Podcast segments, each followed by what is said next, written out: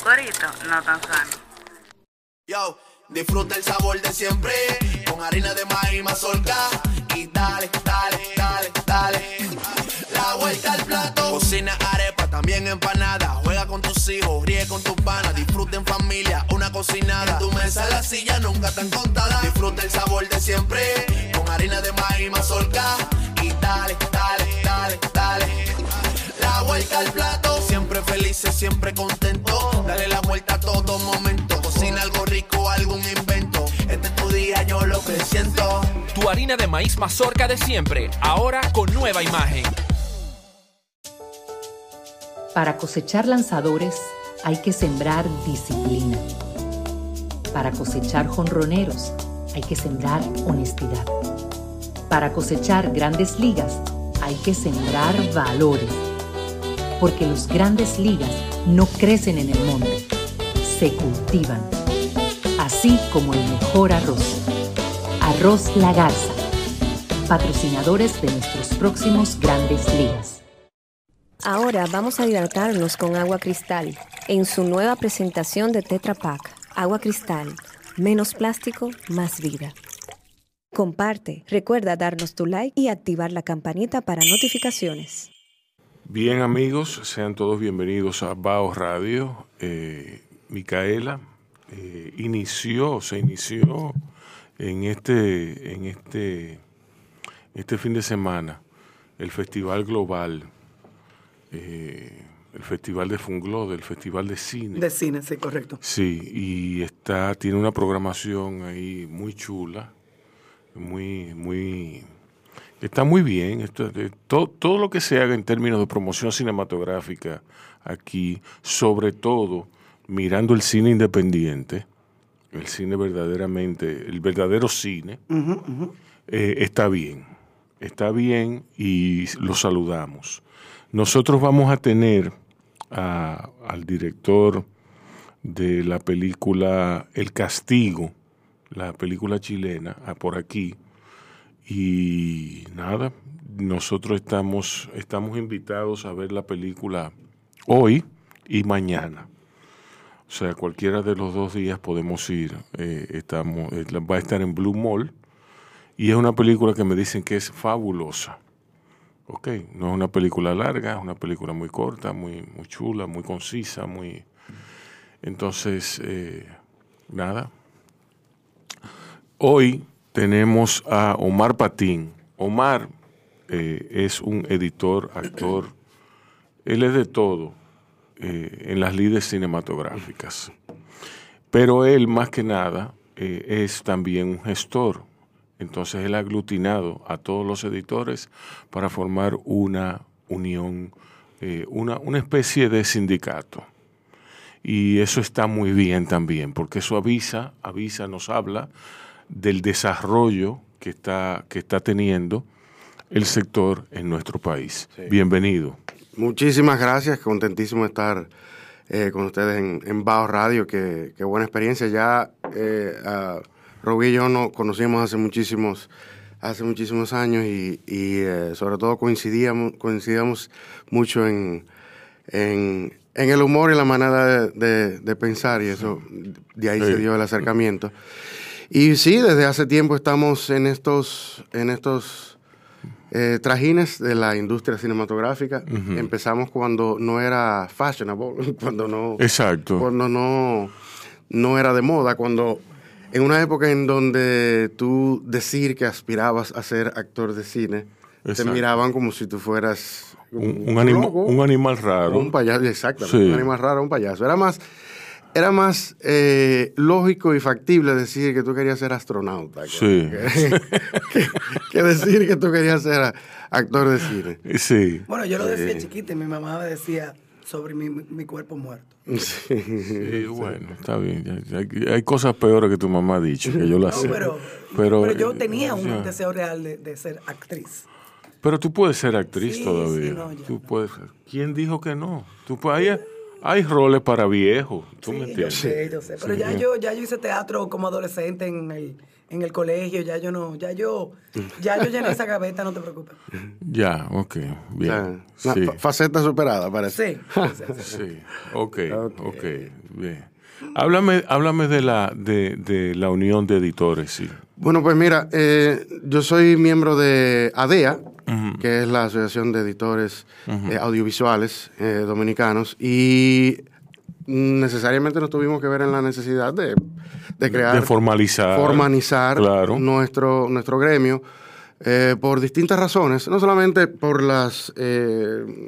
todos los, todos los procesos que se dan y todas las cosas que se, que se buscan progresar dentro del gremio, sino también eh, por eh, los avances eh, a nivel de preparación de cada uno de los miembros. Lamentablemente, los editores de video son, son personas, al igual que los eh, so- comparten esa, esa cualidad con los sonidistas, los que hacen sonido, o los mismos diseñadores de sonido, que son los menos, menos visibles, Exacto. menos reconocidos en la industria Sí. cuando el resultado de la edición, lo que hace un editor precisamente es lo que todo el mundo ve al final en la película. Eh, tú que estás muy cercano, y no, solamente por la, por la profesión, sino que estás muy cercano al, al cine, conoces la famosa frase que dice que el- las etapas de la película son, hay tres, la que se escribe, la que se filma y la que se edita. Y precisamente en el proceso de postproducción es el, el- el último... La última versión de la película es lo que se hace Sí. en, la- en el proceso, en la- el editor.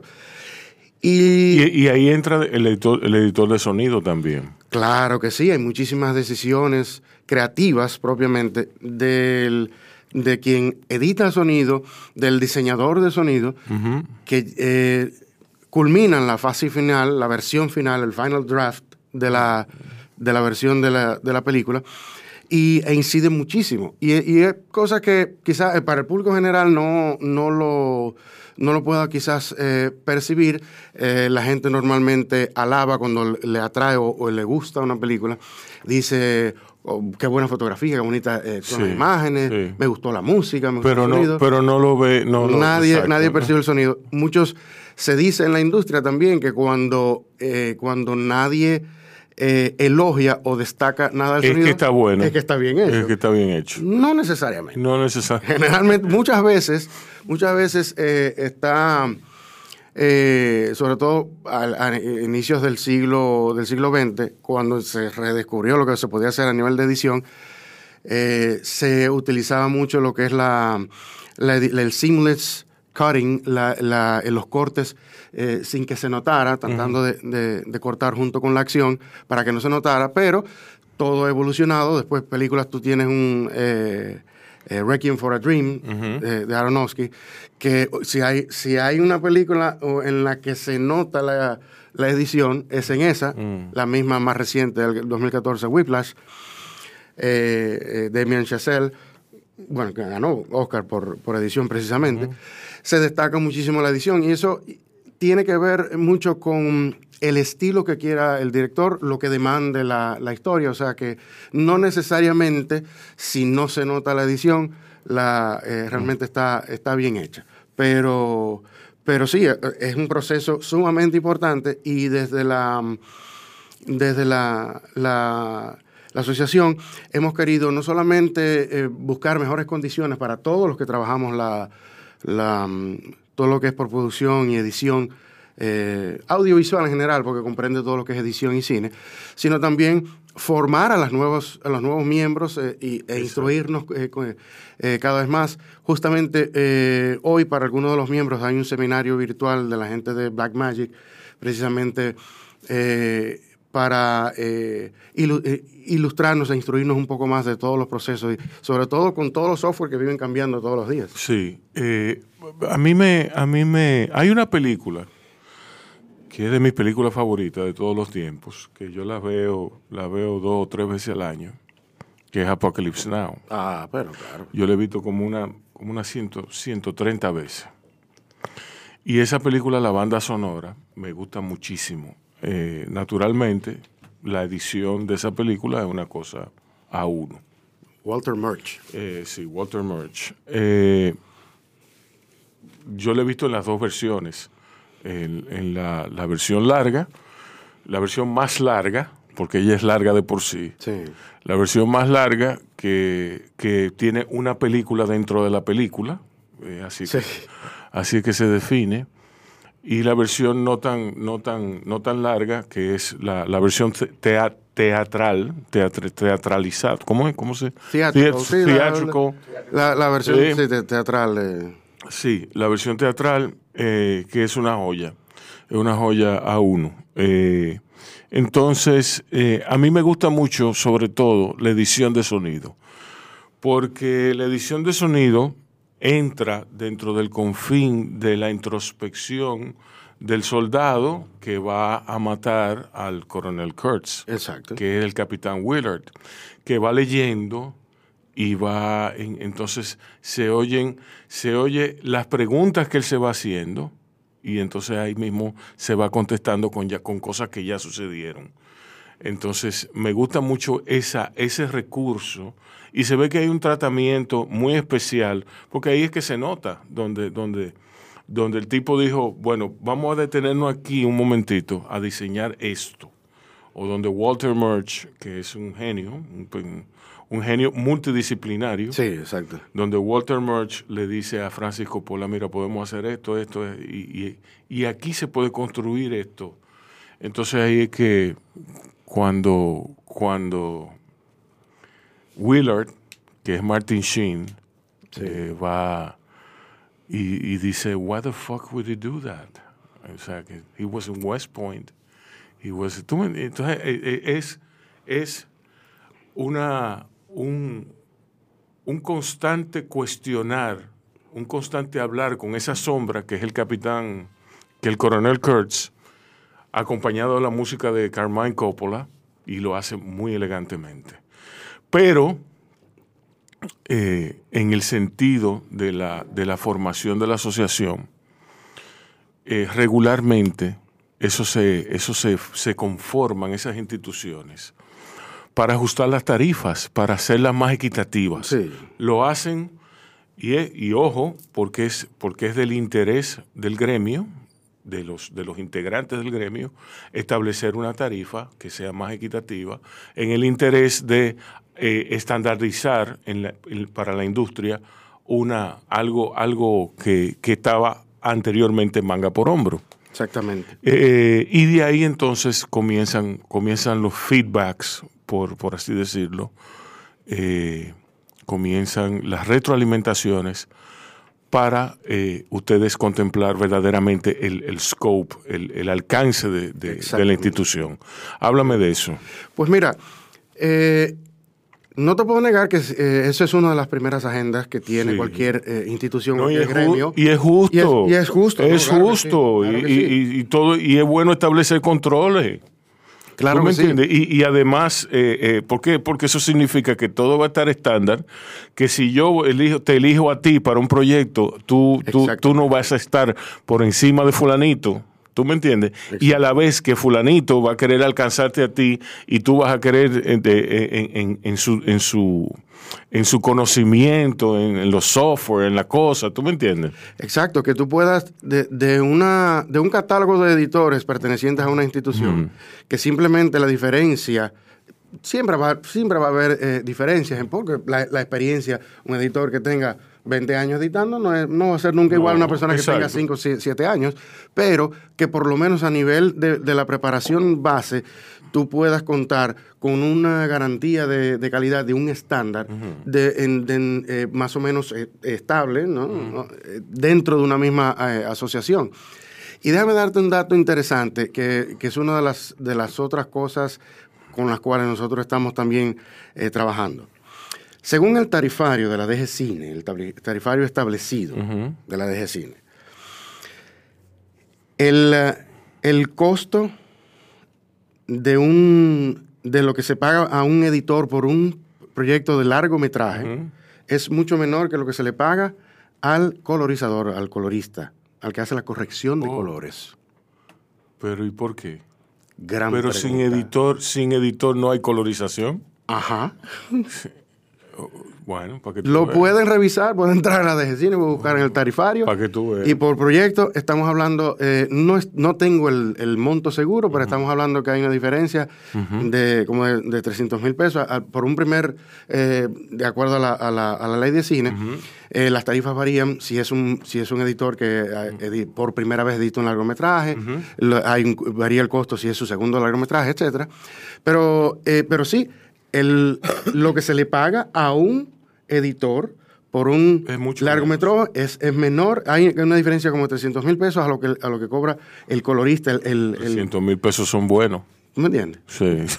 da para la gasolina. Entonces, Pero eso son- es injusto. Entonces, Es Eh, injusto porque sin, sin, sin, sin una narrativa, en primer lugar, sin una narrativa sin, sin, que, que establece un editor, en coordinación con el director, por supuesto, y el productor. Exacto. El editor eh, oye a todo el mundo y, y- y- y- y ejecuta. Y es, es un colaborador eh, creativo. Si bien en nuestro país la mayoría de las películas que se consideran de autor, porque la escribe o la produce el mismo que la dirige, etcétera, eh, y está ese el, el director como tal. O, di- está o muy- dicen, ellos. de- uh, dicen ellos, eh, como dice un amigo mío, él es, Eh. él es director, dice él, dice él que es director. Sí, sí.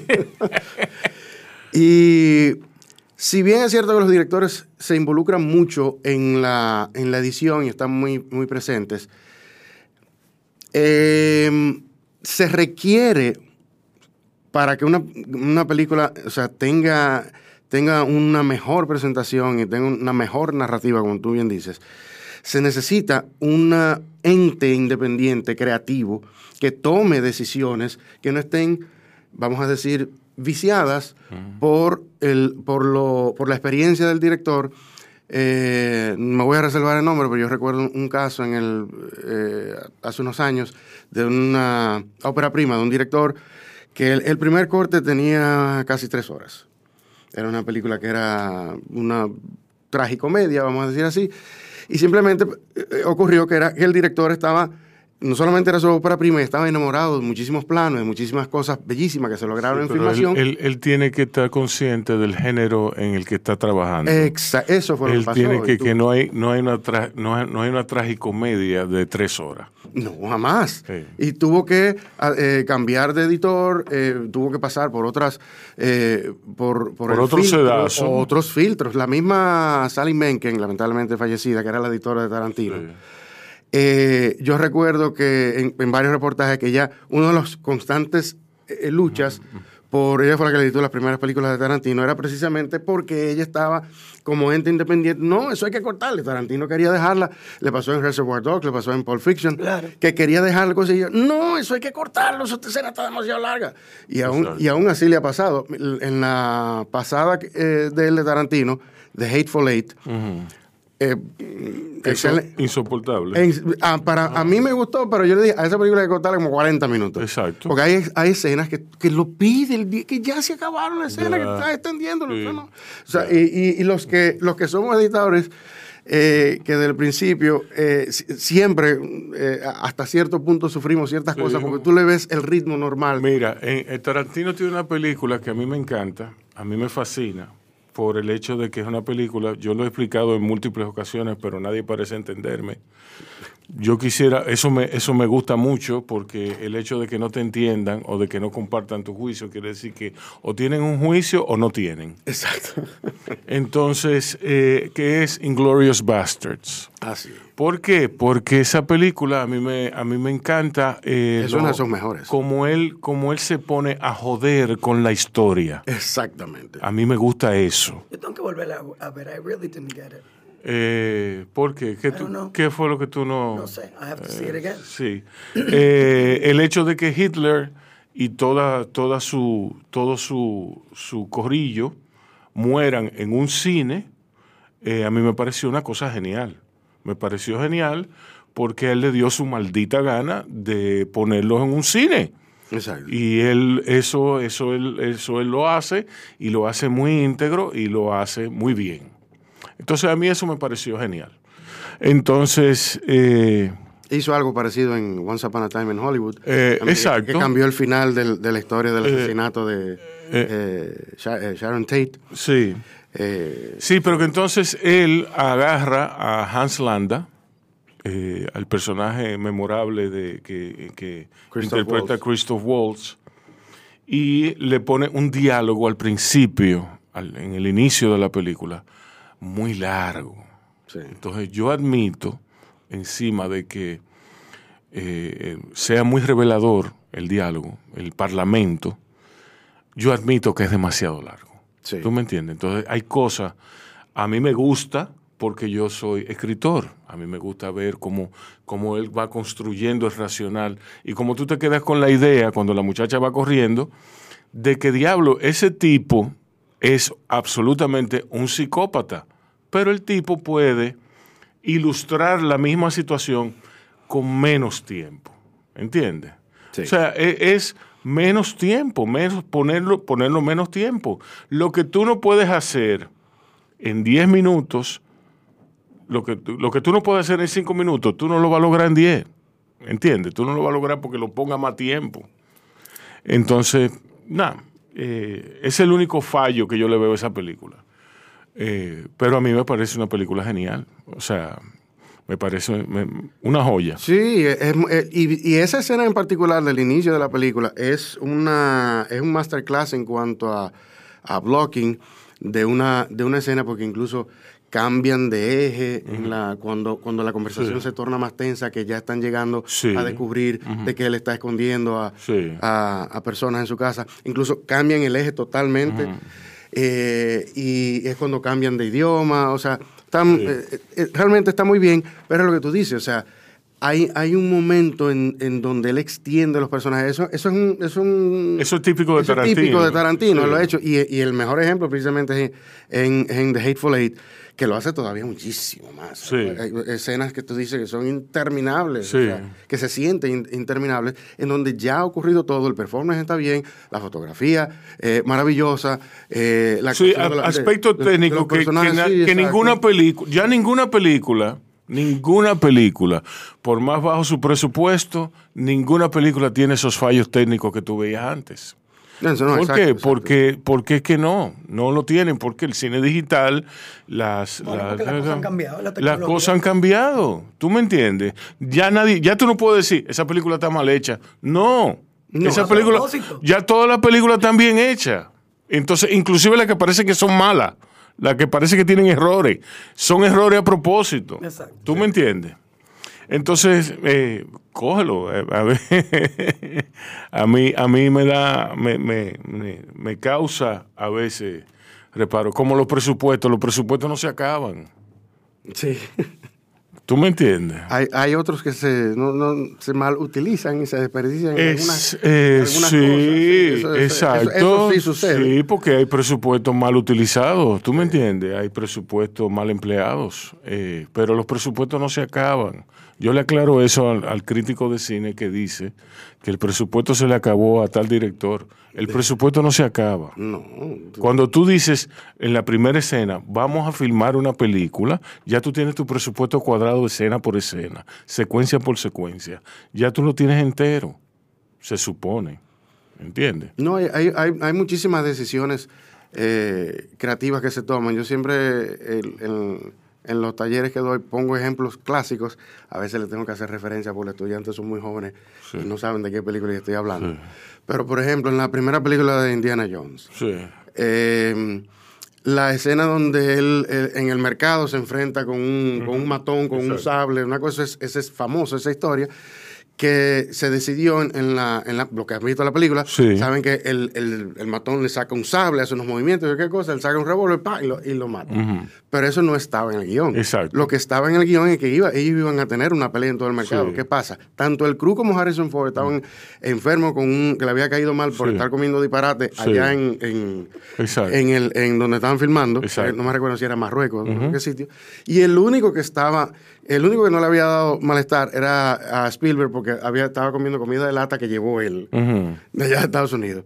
Entonces decidieron, para no, fu- para no fuñir más ese día y hacerlo más fácil, dijeron, bueno, why don't I just kill him? Porque yo nada más le doy un tiro. Y resultó no solamente más creativo, sino más simpático, más cómico. Y es una de las escenas, de las escenas eh, más cómicas e icónicas de la película. Sí.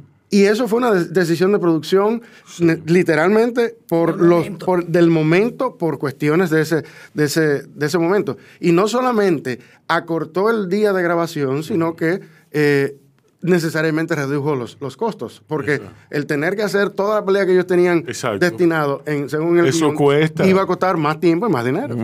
O sea que hay muchísimas decisiones que se pueden Como tomar. por ejemplo en, eh, ¿cómo que se llama esta película?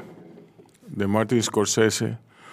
Eh, ¿Cuál de ellas? No hay Goodfellas, no. no, no es Goodfellas, es más para acá, más para acá. Eh, la de Jan Nicholson, Matt Damon. Ah, The Departed. The, The- The Departed. The Departed. Eh, sí, Eh, en The Departed hay una escena en que matan a una mujer.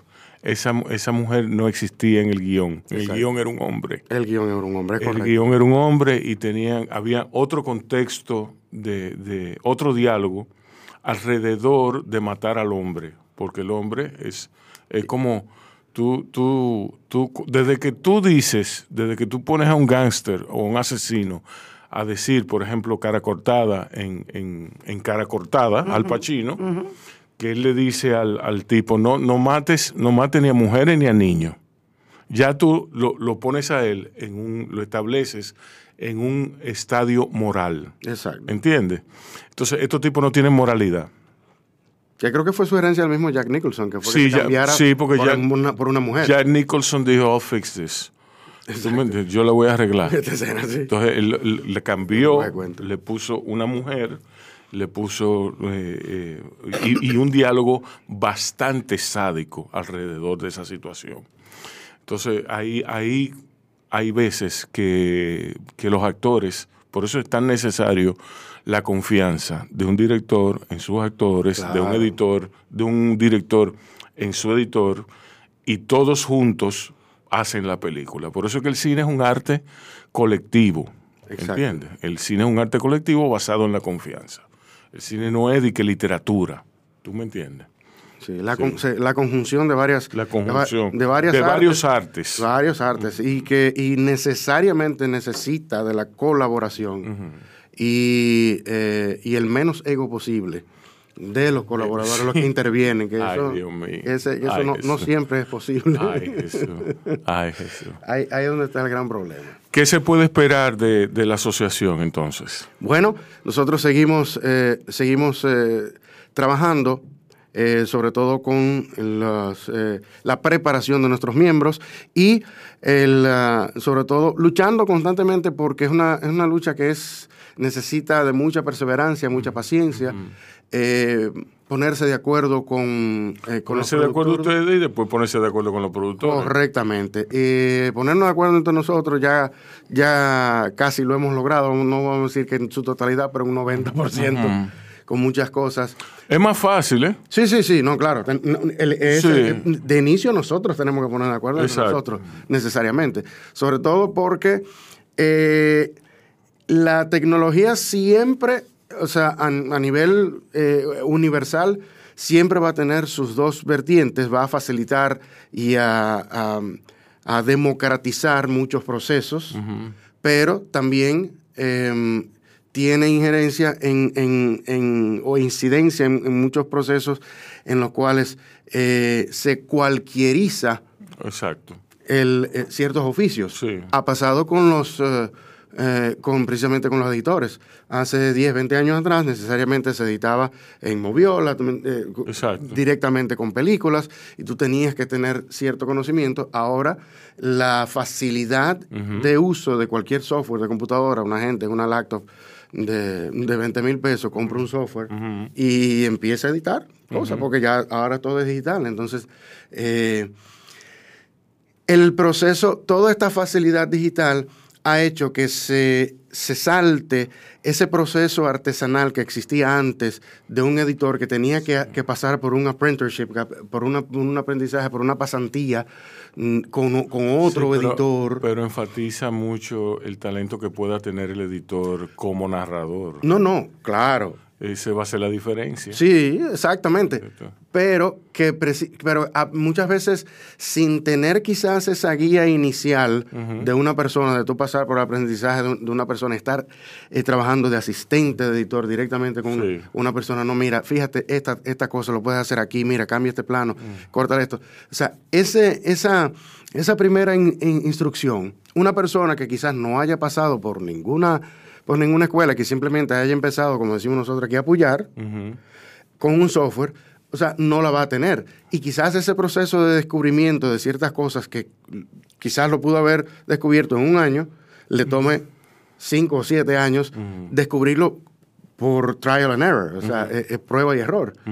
Y eh, a eso, y a eso me refiero. Y quizás eh, muchas veces lo que comienzan a, a editar eh, solos con, con su computadora, eh, se ven envueltos en la necesidad, y te digo porque también a mí me pasó hace muchos años, eh, se ven envueltos en la necesidad de hacer, hacer trabajos para simplemente mantenerse, hacer dinero, y tienen que limitarse, el trabajo, no pueden desarrollar su, su creatividad, porque el trabajo de quizás del día a día, de editar eventos, de hacer eh, trabajo corporativo, como, como se da, que es lo que más se da en los editores que comienzan, los que son freelance, no le da quizás el, el tiempo o la oportunidad de desarrollar las, eh, los aspectos creativos de, una, de todo lo que tiene que ver con la, con la edición. Entonces, a veces se, se monta en ese vehículo y a menos que eh, no hagas una parada eh, radical, como me pasó a mí, que yo dije que yo hace casi 25 años también estaba haciendo eventos, cuando eh, mi pasión siempre fue hacer cine, yo dije, no, ya. Ya- está tengo- bueno. Ya está bueno, yo me tengo que dedicar, pasé muchísimo trabajo, me costó, todas esas decisiones cuestan muchísimo, porque los que somos, los que somos freelancers estamos a expensas a uno buscarse su propio sustento y abrirse su camino.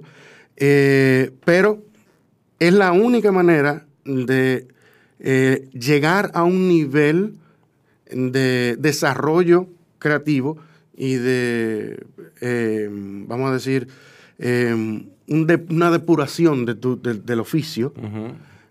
Solamente a través de ese, de ese sacrificio se, se puede lograr, tomando decisiones radicales y sabiendo muy bien lo que uno quiere hacer, definitivamente. Ok, ok. ¿Y qué hay en términos de cine? ¿Qué hay de picoteo? Oh, bueno, eh, estamos, eh, estamos bien. Tú sabes que yo empecé como actor y eh, precisamente como te decía, cuando yo empecé era casi absurdo. Eh, el viejo, cuando yo le dije que yo lo que quería ser actor, no era que estaba muy, muy contento. Sí, Porque, como te dije, en esa época era más factible tú querer ser astronauta. sí. Y, y, y él en sus en sabias, en su sabia, sabio conocimiento, me dijo, bueno, mira, empieza con tu preparación como, como actor, pero yo creo que sería bueno que tú también te... Consíguete un te trabajo. consíguete un trabajo. No, no. En la, y, y- y fue, y fue bastante... Llegamos a un punto medio porque me consiguió un trabajo precisamente dentro de la industria. Mi primer eh, trabajo audiovisual fue como eh, asistente de edición y de cámara en, la, en los programas de Punto Final y Gordo de la Semana Sí. en el año, en el finales del año 90. Yo, eh, no vamos a calcular los años con una necesidad Sí, para eso.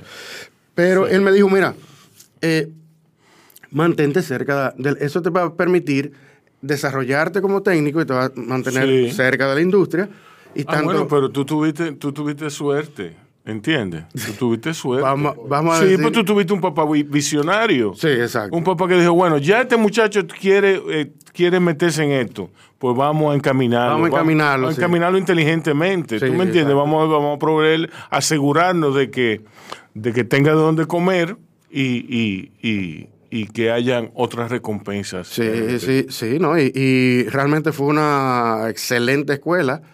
Eh, los que mucha gente me preguntaba a mí, ¿y cómo, cómo ha sido trabajar con Freddy? No es un hombre tan jodón y cosas. Bueno, mucha gente conoce quizá el lado eh, ese eh, jodón de Freddy, pero quien ha, ha trabajado eh, de cerca con Freddy Veras Goico ha podido darse cuenta que a él lo que no le gustaba es la mediocridad y la irresponsabilidad. sí. Eso es lo, lo que a él más le... Tú, si eres una persona responsable que cumplía con tu trabajo y, aspirabas a la excelencia, no ibas a tener ningún problema con él. Freddy Veras, a ver, cuando salíamos a hacer los famosos reportajes para el Gordo de la Semana, que íbamos al interior del país, que a veces nos íbamos del aeropuerto de, Herrera, que estaba ahí en Aluberón, eh, que era ir y, veníamos el mismo día, eh, íbamos a un pueblo a entrevistar a cualquier persona, hacer cualquier de esos reportajes, eh, sin tener necesidad, Freddy cargaba, ayudaba a cargar a su equipo. Nos íbamos, Freddy, un camarógrafo y un asistente, y, y él cargaba a sus equipos, ah, ayúdate, cosas, o sea, y no tenía necesidad de hacerlo. Ese era, ese era Freddy Veras. Y, y la, la, la pasión por, la- por, por el contenido, por hacer, el, por hacer algo bien hecho, el respeto al público, lo aprendí, lo aprendí ahí. Eh, y por eso que eh, soy de los que eh, tienen su opinión muy marcada con respecto al, al- al contenido que se hace, sobre todo en televisión hoy en día, donde que yo- es cuestionable, vamos a decir así, por utilizar un, un término Sí, sí. más diplomático. Sí. Pero eh, eh, se, trata, se trata de eso, cuando no, hay, cuando no hay respeto al público, cuando simplemente, y yo digo que, que muchos de los contenidos de los programas que yo mismo critico por su contenido que están hoy en día, es, es simplemente, como es la cabeza, es el cuerpo. Es una decisión que viene de los dueños de los medios, que simplemente han encontrado que es más fácil y más barato hacer contenido basado en la- el manejo del morbo, la controversia, la chismografía, Sí. vamos a decir así.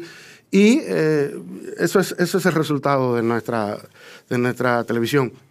Debo admitirte que los, los medios han cambiado. 20, 25 años atrás no es lo mismo simplemente porque mm, mm, en esa época televisión, radio y prensa eh, eran los únicos medios directos que tenía la gente de informarse. Ahora todo el mundo tiene un, un centro Exacto. de información en su Sí. celular. No es lo mismo. No es lo mismo. No es lo mismo. No es lo mismo. Bien, La cosa ha muchísi- cambiado. muchísimas gracias por haber estado aquí. Cómo no, encantado cuando ustedes quieran. Estoy a su disposición para hablar de cualquier cosa interesante, que hay mucho de qué hablar. Sí, Dombi, viene por ahí un podcast bastante bien. Bastante, señor. Bastante Sí, señor. bueno. Estén pendientes. Eh, a ustedes, gracias por estar con nosotros. Cuídense y cuiden a otros. Yo, disfruta el sabor de siempre con harina de maíz mazorca y dale, dale, dale, dale. Cocina arepa, también empanada. Juega con tus hijos, ríe con tus panas. Disfruta en familia, una cocinada. En tu mesa, la silla nunca tan contada. Disfruta el sabor de siempre con harina de maíz mazorca y dale, dale, dale, dale. La vuelta al plato, siempre felices, siempre contento. Dale la vuelta a todo momento. Cocina algo rico, algún invento. Este es tu día, yo lo que siento. Tu harina de maíz mazorca de siempre, ahora con nueva imagen. Para cosechar lanzadores hay que sembrar disciplina. Para cosechar jonroneros hay que sembrar honestidad. Para cosechar grandes ligas hay que sembrar valores. Porque los grandes ligas no crecen en el monte, se cultivan. Así como el mejor arroz. Arroz La Garza. Patrocinadores de nuestros próximos grandes ligas. Ahora vamos a hidratarnos con agua cristal en su nueva presentación de Tetra Pak. Agua cristal, menos plástico, más vida. Comparte, recuerda darnos tu like y activar la campanita para notificaciones.